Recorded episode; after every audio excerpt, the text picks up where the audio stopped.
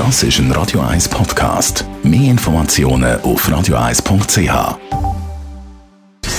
Gesundheit und Wissenschaft auf Radio 1. Unterstützt vom Kopfwehzentrum Irlande Zürich. www.kopfwww.ch Viele von uns haben ja in den letzten zwei Jahren mal Corona gehabt. Irgendwann darunter auch Menschen, die geimpft sind und boostert sind. Es gibt aber auch Leute, die kommen es nicht über obwohl sie Kontakt haben oder mehrmals Kontakt haben zu Infizierten, sind eine Art immun gegen Corona. Und das ist noch eine von den vielen offenen Fragen in Zusammenhang mit Corona. Warum ist das so? Warum gibt es die, die es eben irgendwie einfach nicht überkommen?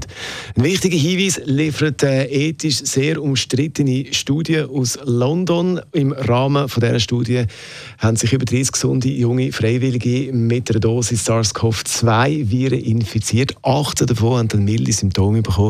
Bei den anderen 16 haben die Forschenden keine Infektion können anweisen Also kein positives Testresultat bei einem PCR-Test. Man hat da bei jeder Person bei jedem Proband zwei von diesen Tests gemacht. Forscher von dem Experiment sagen, das heißt nicht, dass die Menschen gar nicht angesteckt worden sind.